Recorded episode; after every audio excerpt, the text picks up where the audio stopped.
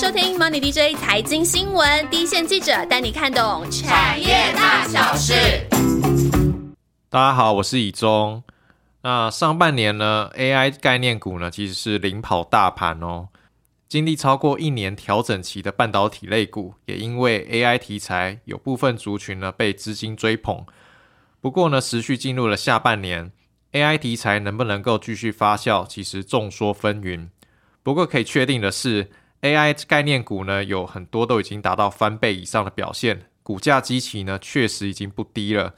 那资金呢会往低处流。假设呢下半年行情能够持续。那低基期，但是基本面又有长线保护的半导体族群，就有机会吸引到资金的埋伏。那这次的节目呢，就是要把低迷一段时间的 IC 设计相关的族群重新捡回来，好好检视一番，帮大家找到下半年的机会哦。那我们一样会分上下两集来探讨。上集呢，会针对我们 NDJ 从来都没有好好聊过的 IPC 制裁族群。那下集呢会精挑细选，针对低基期，但是下半年到明年会有转机题材的 IC 设计族群深入分析。那就先请到我们的来宾庆祥。Hello，大家好，好久不见了，很久没有在 Park 这个平台上面跟大家聊天了。上次应该是 AI 那个对 AI 跟晚清，晚清抢了我太多篇幅，都没有好好跟大家说话。那时候你好像都在旁边休息比较多。刚刚有提到嘛，就是 IC 设计其实低迷了蛮久一段时间哦，因为一直在调整库存。你这阵子会不会觉得有点无聊？其实并没有无聊这件事情哦，因为我们上半年其实这个 AI 真的这个热潮几乎让每个族群都很热哦，像是以中这边的广达这种大牛股也真的是飙涨很多。以中会觉得无聊吗？不会啊，我上半年真的真的一点都觉不觉得无聊。其实大家会想说，到底谁有 AI 跟谁没有 AI？其实好像就花了蛮多时间来辨识的，对不对？光是分辨这些。真真 AI 假 AI 就花了很多时间，很多都说有 AI，然后后来就说嗯，我们持续的布局，对，就是占比可能低到一个不行，就个位数都不好意思说出是多少了。好，那其实呢，我们因为刚刚讲了嘛，就是上半年主要是 AI 在领涨嘛，那呃，我们这这一集呢，就是要来。找那个比较低基期，但是后续的长线呢，它还是有一些看头的一些族群哦。那我们上集呢要来聊 IP 系制裁，那为什么要在这个时间点讲 IP 呢？那除了之前有听众在敲碗之外啊，其实下半年处理器 IP 领导厂商 ON 有可能会挂牌，那市场呢就会开始关注 IP 族群是否会啊激起新的一些变化。那在这当中呢以及 Risk Five 的市占率的变化，这样的一个话题呢，可能呢又会浮上台面。那在台场当中呢，金星科与 Risk Five 的联动性是比较高的，那会是市场关注的一个焦点。那另外呢，IP 族群的另外一个厂商 N 三一。那上半年的股价呢，有跟着 AI 题材上涨，哦是 IP 族群当中股价比较强势的一个个股啦。不过呢，预期下半年呢，AI 题材会出现强弱的分野。那长线呢，有基本面的支撑，会比较有在机会向上哦。那 N 三一在 AI 题材上呢，可能现在的判断可能不是只是昙花一现的厂商。那它未来还会有哪些机会呢？我们待会一起来聊聊。那在进入正题之前呢，我们先来科普一下哦，就是可能现在。听众听到现现在还不知道 IP 到底是什么，帮大家讲一下。其实你刚有提到一个。呃，我们为什么要在时间点讲 IP 哦？因为其实 ARM 在去年，其实大家还会记得一个很大的国际事件，就是去年 NVIDIA 就现在很红的辉达呢，他曾经想要收购 ARM，但是后来就失败了。其实那时候我们就有很多讨论，说到底，呃，ARM 这样的角色，它适不适合被一个晶片设计公司所拥有？那现在看起来，就是他们的母公司，就是 ARM 的母公司软银呢，打算直接来做上市的动作。那其实预期可能是下半年会来做这样子的 IPO 的挂牌哦。那其实回到这个族群来讲，说到底 IP 或者是像呃像。ASIC 这两个到底有什么差别？不知道大家还记不记得我们曾经介绍过 ASIC 这个族群，也是所谓的晶片设计服务这样的厂商。那时候好像也是我是当主持人嘛。没错，我不知道为什么你一直对这话题很有兴趣。对，我对那个 IP 系制裁 ASIC 都很有兴趣，不知道为什么。觉得它真的很神秘啦。其实我们要去更清楚的分辨，说到底 ASIC 和 IP 有什么样不一样的差别哦。大家还记得吗？就是那时候我其实用一个呃例子来说明，就是 ASIC 厂商它很很像一个烘焙坊的面包师傅或者是蛋糕师傅。那如果说你今天想要克制化一个自己的呃生日蛋糕，然后你想要在上面有什么样的花或者是什么样的动物或者什么，你会找到这个面包师或蛋糕师。那这个蛋糕师他就很像一个 ASIC 的厂商。那你在克制化蛋糕了，没错，所以。如果这样的蛋糕师他想要在他的蛋糕当中帮你添加像是巧克力啊、芋泥啊，或者是布丁啊这些原料的话，他可能不是每个东西都是自制。当然，有些良心很好或技术很好的厂商，他会自己自制。但是他有时候呢，他会呃在成本有限，或者是说在比较呃更有效率的状况之下，他会用外购的形式。也就是说，我会直接向芋泥厂商或者布丁厂商来做购买，然后购买之后放到我的客制化蛋糕里面，然后这个蛋糕呢再送给我的客户。所以通常呢，在这个状状况当下的时候呢，这样的 IP 厂商就很像这些布丁啊或者是原料的制作厂商了。哦，这样蛮蛮有趣的。其实就是 ASIC 就这样是一个客制化的蛋糕。蛋糕厂啦，蛋糕商，然后或者烘焙师傅，没错。但是他如果这时候他需要一些材料去点缀，让他的蛋糕更更好吃，那他那些材料他不可能就从头做做起啊。像那些芋泥，刚刚讲的芋泥布丁那些，他就是还是要去找相关专业的厂商去添购。啊，那些专业的那些布丁啊，那些芋泥的厂商，他其实就是 IP。没错，而且通常这种状况之之下，其实可以让 IC 设计公司可以在很短的时间内就可以完成一颗晶片，而且像现在很多技术更高，或者比方 AI 这样子的晶片，其实它的效能要更好，所以它的难度也会越高。所以变成说，他如果找到这种 ASIC 厂商，或者是像 IP 厂商来帮他进行一个设计，其实它可以更加速的去完成它的产品，然后更可以让它的品质更有一个保障了，也可以省下蛮大的。费用的。OK，那这个 IP 产业它的，因为之前其实有讲到那个 ASIC，它有它的商业模式嘛，没错，也有一些什么 NRE 啊那些的，嗯，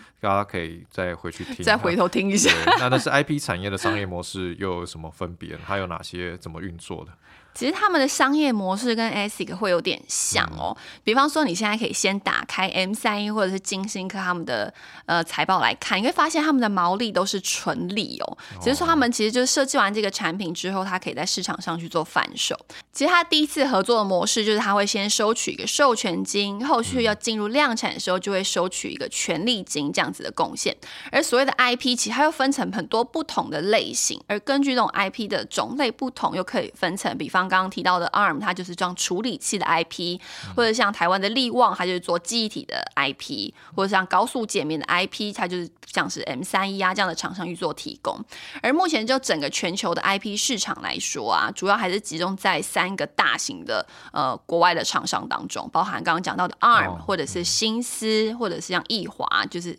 Synapse 跟 Candice 这样这三家大的公司哦。那比如说像这样子比较大的公司，像 ARM，我刚刚讲到它是以处理器的 IP 嘛，也就是说我们在比方一些呃 CPU 啊、MCU 啊这种比较核心的处理器当中，就会需要像这样子的架构去做它后续的设计。而像台湾的金星科六五三三的金星科，就是以这种处理器 IP 为主，然后它可以根据这种处理器的架构，不管是你要用 ARM 的架构，或者是用 RISC-V 这样的架构去做后续这个。呃，它的这个核心的心脏到底要怎么样去设计？可以在这个架构上面后续再进行设计。而另外一种模式就是像这种台湾的纯 IP 厂商 M 三一，它主要是授权这种高速界面的 IP 或类比的 IP。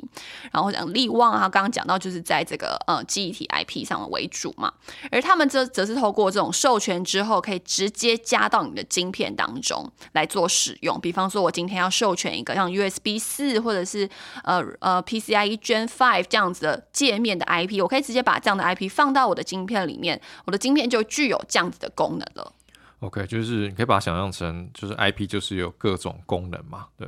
对，就是它是布丁或它是芋泥这样。然后就是看到它可能有嵌入式记忆体，然后会有那个高速传输界面的 IP、类比 IP 等等不同的功能的 IP 这样子。那这样听起来，IP 厂要跟晶圆代工厂的关系应该是要很密切吧？才能在才能将这些布丁啊、芋泥啊这些功能打进供应链，让他们使用。没错，其实像这些 IP 厂，他们必须就要和晶圆代工厂有一个很密切的合作，包含像是力旺啊或 M 三一，其实他们都是在台积电这个开放平台当中的一个呃联盟当中的会员。也就是说，台积电其实会向这些客户、会向市场去推荐这些 IP 公司的产品，所以他们其实是具有一定程度有认证、通过认证这样的概念的。所以很多在比较先进制程相关的呃例子当中，其实他们可以更快速的去帮客户去。呃，设计产品，然后生产产品，其实可以让这些 I I C 可以更快的进入市场。那当然，对这些 I P 厂商来说，他可能除了跟台积电合作之外，他们也可能要跟一些三星啊，或者其他中国代工厂去进行进一步的合作，都很有助于推广他们自己的 I P 产品的。嗯，所以不只是台积电啊，可能就是那个台积电其啊其他的一些方局，他们也都都会接触这样。嗯哼。那刚刚有提到说，那个台湾的纯 IP 厂，那个是 N 三一，还有是那个金星科嘛。那我们先从金星科来看呢。那开头其实有稍微提到，那金星科呢比较是跟那个 Risk Five 的阵营嘛。那先来帮听众来问一下，什么是 Risk Five？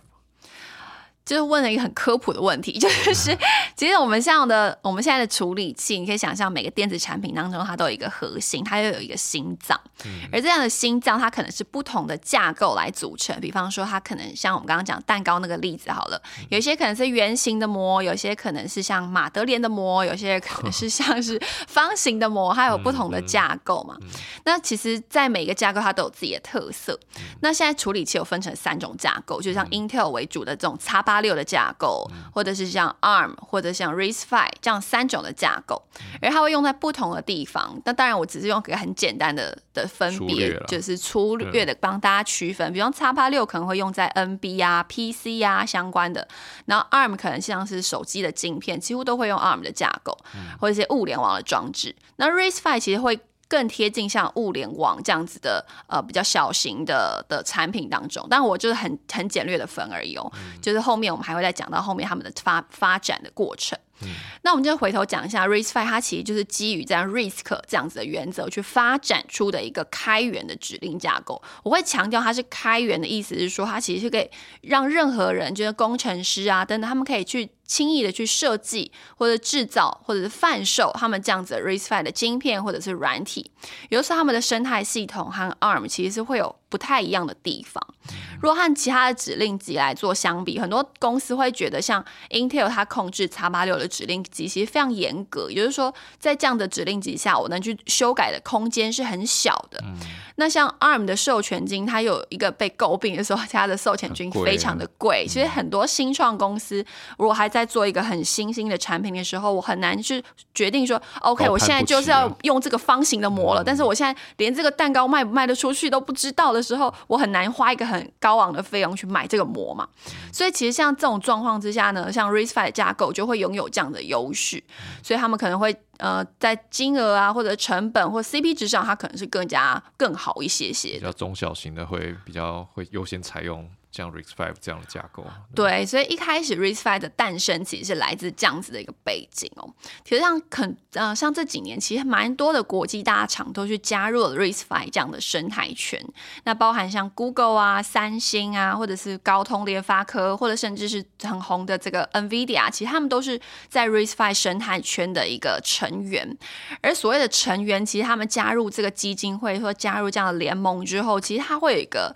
呃宣誓性的概念。念是说，我们除了呃目前的架构之外，我们也去 support 到 RISC-V 这样的架构，或甚至我们也推出一些相关的产品去做呃更多市场的推广哦。他们做这样的原因是什么？其实很重要原因就是因为这几年其实像呃。呃，地缘政治的风险就是很重要一个点嘛，就是中美科技战、贸易战那些。没错，所以要让客户有更多的选择，一直是这些国际大厂放在心中，然后并且要去执行的一件事情。所以我们可以去分散我们产品的风险啊，或者是些就是刚刚讲到地缘政治的考量，都是他们去加入这个生态圈的一个关键。而且它会有一个引领的作用，比方说今天高通加入了，联发科能不加入吗？会有这种对大家就会那个 就一起 join 吧的感觉。没错，所以我们刚刚再回头讲一下，总结一下，所以 RISC-V 其实它会有一个开源的跟弹性化设计的一个优势，而且它从前是在比较破碎的结构，也就是说在物联网这种小型的装置当中，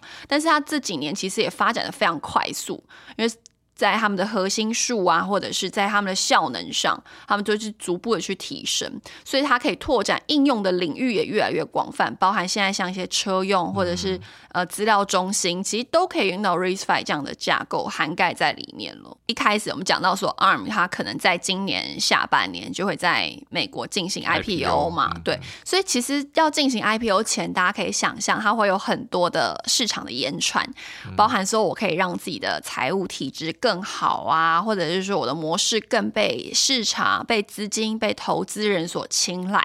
所以它的授那时候就提到说，哦，我的授权的模式，或者是我的授权金的金额，是不是会做提高的动作？甚至那时候还有一个说法，是说会依照我这个客户他的这个终端应用要放在哪个地方，比如说你这个终端应用是很好卖的，那我可能跟你收取这个架构。呃，跟你卖这个模子，我可以卖你更贵，所以当然很多客户想说，这不可能空穴来风，我会很担心，说我之后。的产品会不会在授权上面，或者是又被剥了一层，就被剥了一层，或曾经我跟你授权过，你会不会又要跟我收一群收钱，或者怎么样，就会有一点呃不确定性嘛。所以很多会在这种风声之下去说，哎，那我们是不是也去发展一下 RISC-V 这样的架构呢？其实有很多客户去做这样子，去嗯更开阔的心胸去接受 RISC-V 的架构。其实我会用这样的方式，其实是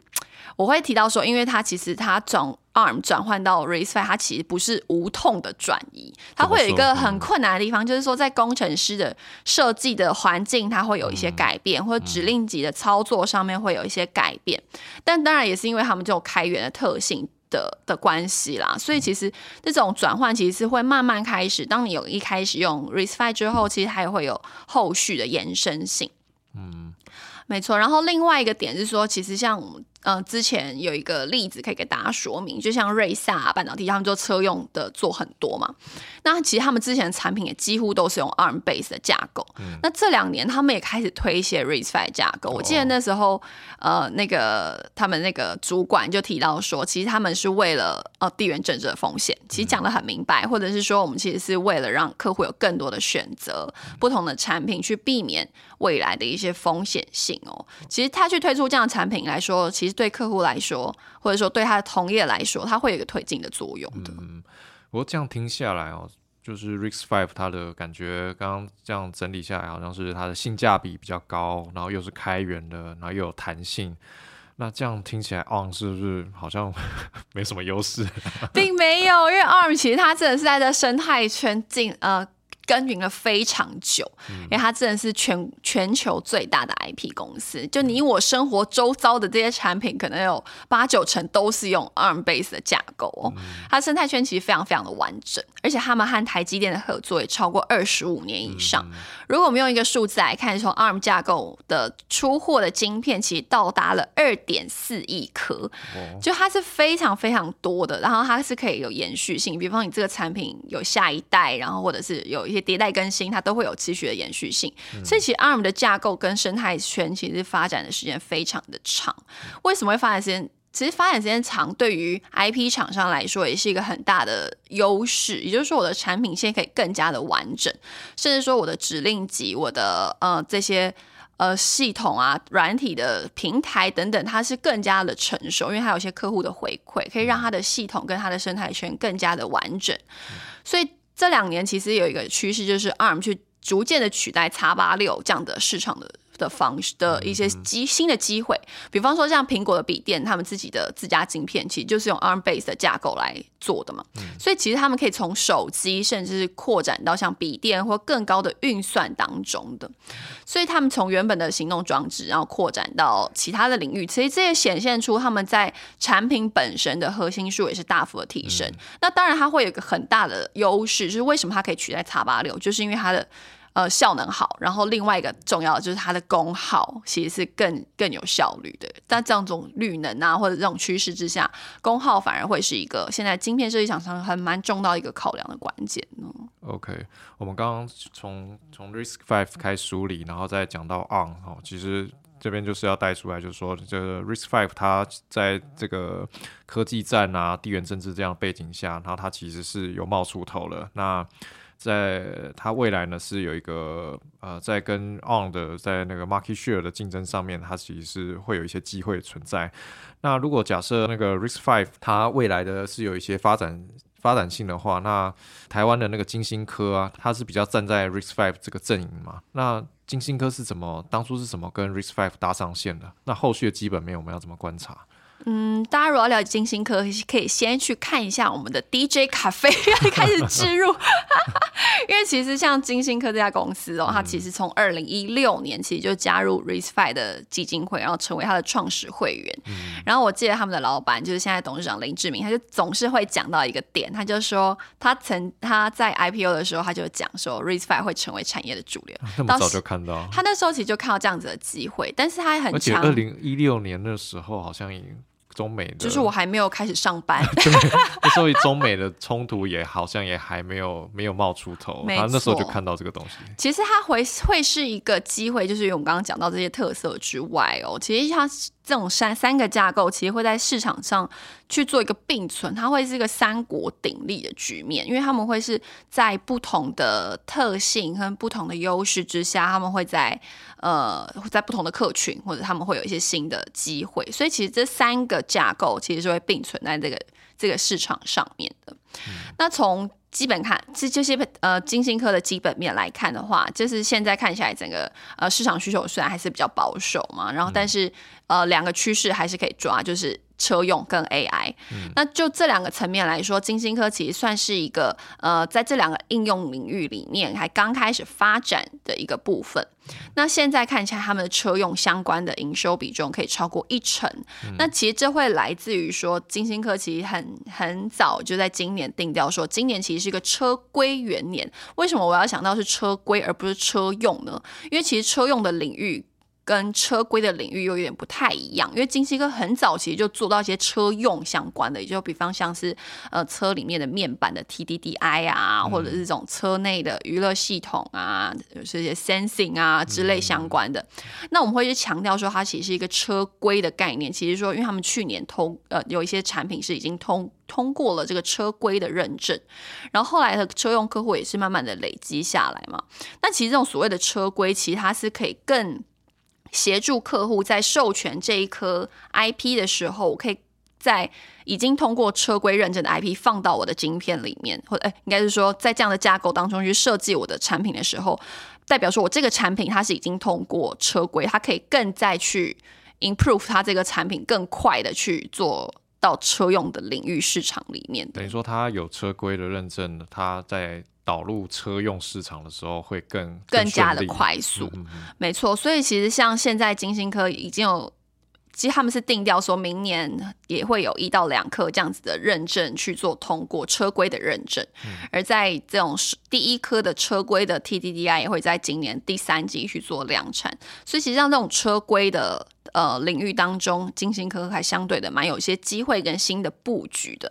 那刚刚另外一个应用就是在 AI 了，没错，因为 AI 真的是呃。遍及你我的生活，就是什么都可以跟 AI 扯上一点边的感觉之下，其实像金星科他们现在就有推一个产品线，就是锁定这样这种 AI 的领域当中，然后现在看起来也有一些新的客户在做新的接触了。所以其实从过去的边缘，或者甚至到云端的 AI 运算，都还是有一些新的机会点在的。OK。那接下来呢？其实另外一档啊，应该说是台积电概念股 N 三一啊。那其实上半年呢，N 三一也是因为 AI 的题材，它的股价其实已经翻倍。没错，没有跟着大盘修正哦。对。那想先问庆祥，就是上半年其实。啊，科技刚刚前面有提到了很多 AI 概念股，其实就只是沾到边而已。那 N 三一它这样股价翻倍，到它应该是真的 AI 吧，还是假 AI？我先跟大家稍微介绍一下 M 三一这家公司。我记得它刚挂牌的时候，大家都问他说：“为什么你叫 M 三一？”就是它跟一个科技厂你完全连不上边呢？它不是叫什么什么科技，或者叫什么什么资讯，或者什么什么呃，对，就是跟跟那种我们想象会挂牌的公司的名称，对，完全不一样啊。然后那时候我记得他们就讲了一个很浪漫好像一。个神秘的组织啊，很神秘，就是你在搜寻股号的时候，你要切换成英文。就 M C 它其实它的中文名字叫圆心科技，然后我记得那个时候他们圆心，就是大家可以 Google 一下，因为那个圆字哦我、我现在有点不太能用口述的方式描述，对。但是呃，我记得那时候的创办人就是。呃，林小平他就提到说，他为什么要取叫 M 三一，就是因为 M 三一它其实是一个仙女座的星系，仙女座哇，对，就它是一个天文的概念，就是它那个星系是从地球上肉眼可以看到的一个星系，但是你看得到他，但是你又对他充满了想象。就是他就提到说，他希望他开发的每一颗 IP 产品都像 M 三一的星系一样，你是充满无限的想象跟未来，而且都可以被看见，然后被实现的。听到这边是不是要哭了？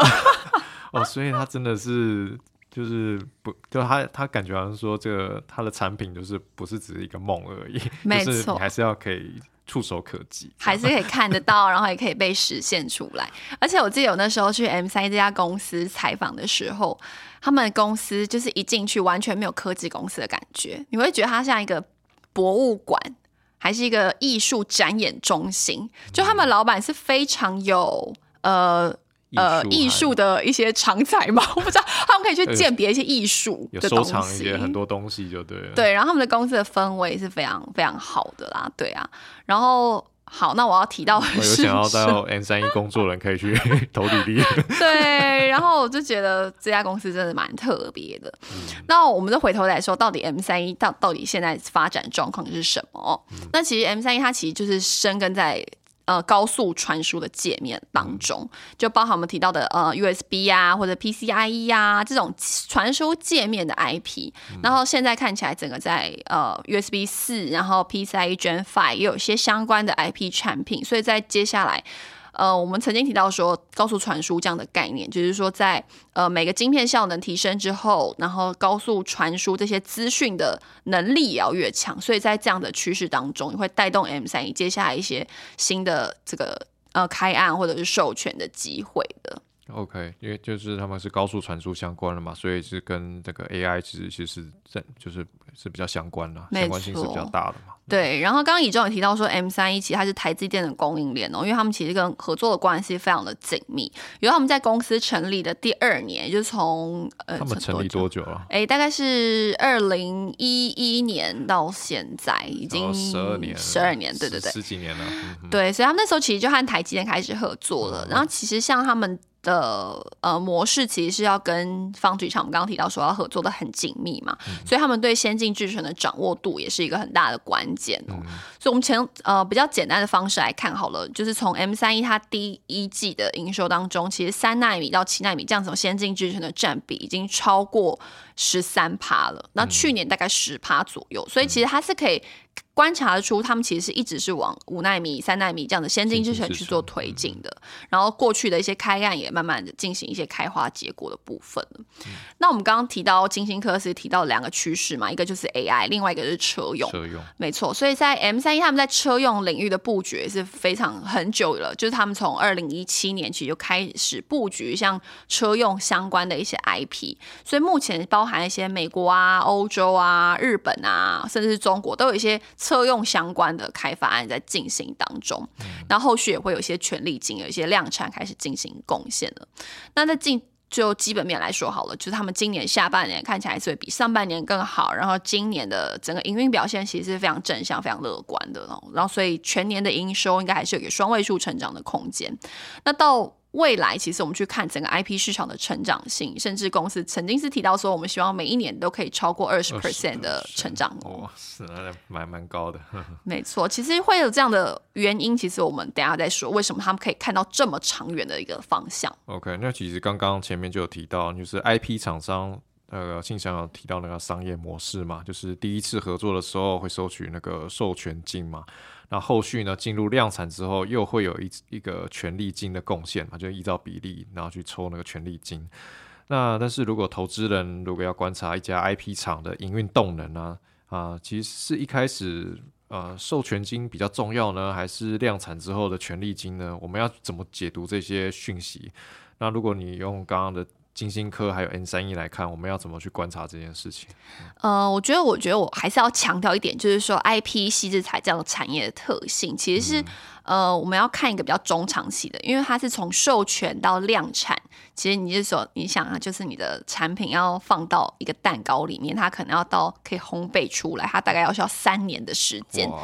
所以它其实是一个逐渐、逐渐的叠加成长，然后逐步发酵的概念。所以其实我们是中长期去观察公司，可能会更明确一些些。可能从一一两季，或甚至是一。呃，半年一年去看的话，其实会稍微有点不准确，因为有时候客户可能一下怎么样了，就递延到明年了，或者是一下要提早了，所以其实呃，我们要更中长期的视野去看 IP 产业哦。那其实目前来看的话，你刚刚提到问说，到底是要观察授授权金还是观察权利金？其实从目前金星科和 M 三一的营收比重当中来看的话，金星科的授权金大概占六成，然后 M 三一大概占七成，其实。其实这两个东西到底谁比较重要？其实他们是同等比例的重要。那授权金通常一定是会高于权利金，因为主要是因为你新接案的 IP 的金额一定是比你量产一颗一颗晶片还要来的抽取的。的那个比例还要高嘛，所以其实很多人会说，IP 这个产业我到底要估它的财务数字，它今年要赚几块，真的很难估哎。其实很多反而都是乱估，忽然爆料，会不会得罪很多人？因为我们在看这个产业的时候，我们不可能知道说他到底现在接了这个客户这个 IP，他授权之后，呃，他到底卖了多少钱给他嘛？它不像就是哦呃芋泥一百克就是三十块这种概念，而是说你在这个芋泥当中，你可以因为客户的需求多加一点糖，多加一点奶，它可能就会让这个三十块又提升了。价格差异很大。对，所以它其实会有一个弹性在的，所以我们很难去预估说到底每一次的接案金额是。多少？然后甚至是说它会有什么样的调整？不过我觉得可以观察就是两个关键，因为我们刚刚提到说它的毛利都是纯利嘛，都是一百 percent，所以影响到它的获利就是两个点，一个就是。呃，营收一个就是费用，所以我们从营收来看，我们刚刚讲分成授权跟权利金两块。那授权金就是看它的接案量，然后因为我们刚刚讲它可能会有一些弹性化的设计嘛，可能会不太一样。那权利金则是按照客户量产的进度而定。而这两个影响的关键是什么？其实就跟景气还是有很大的相关性的。所以我们刚刚讲到可以抓几个大的方向，包含 AI 啊、车用或者是 HPC，像这种需求去带动。这些需求的成长，其实对 IP 来说都是比较中长期的动能。嗯。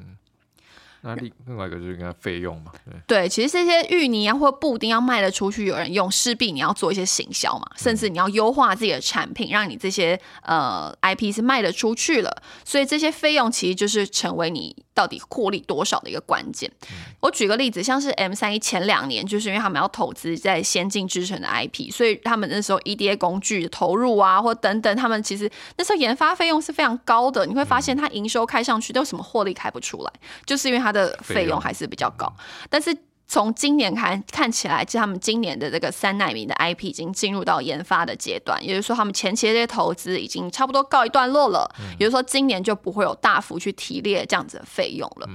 所以，除了这种一次性的技术性的投资之外，其实我们可以去看的就是它人员增加。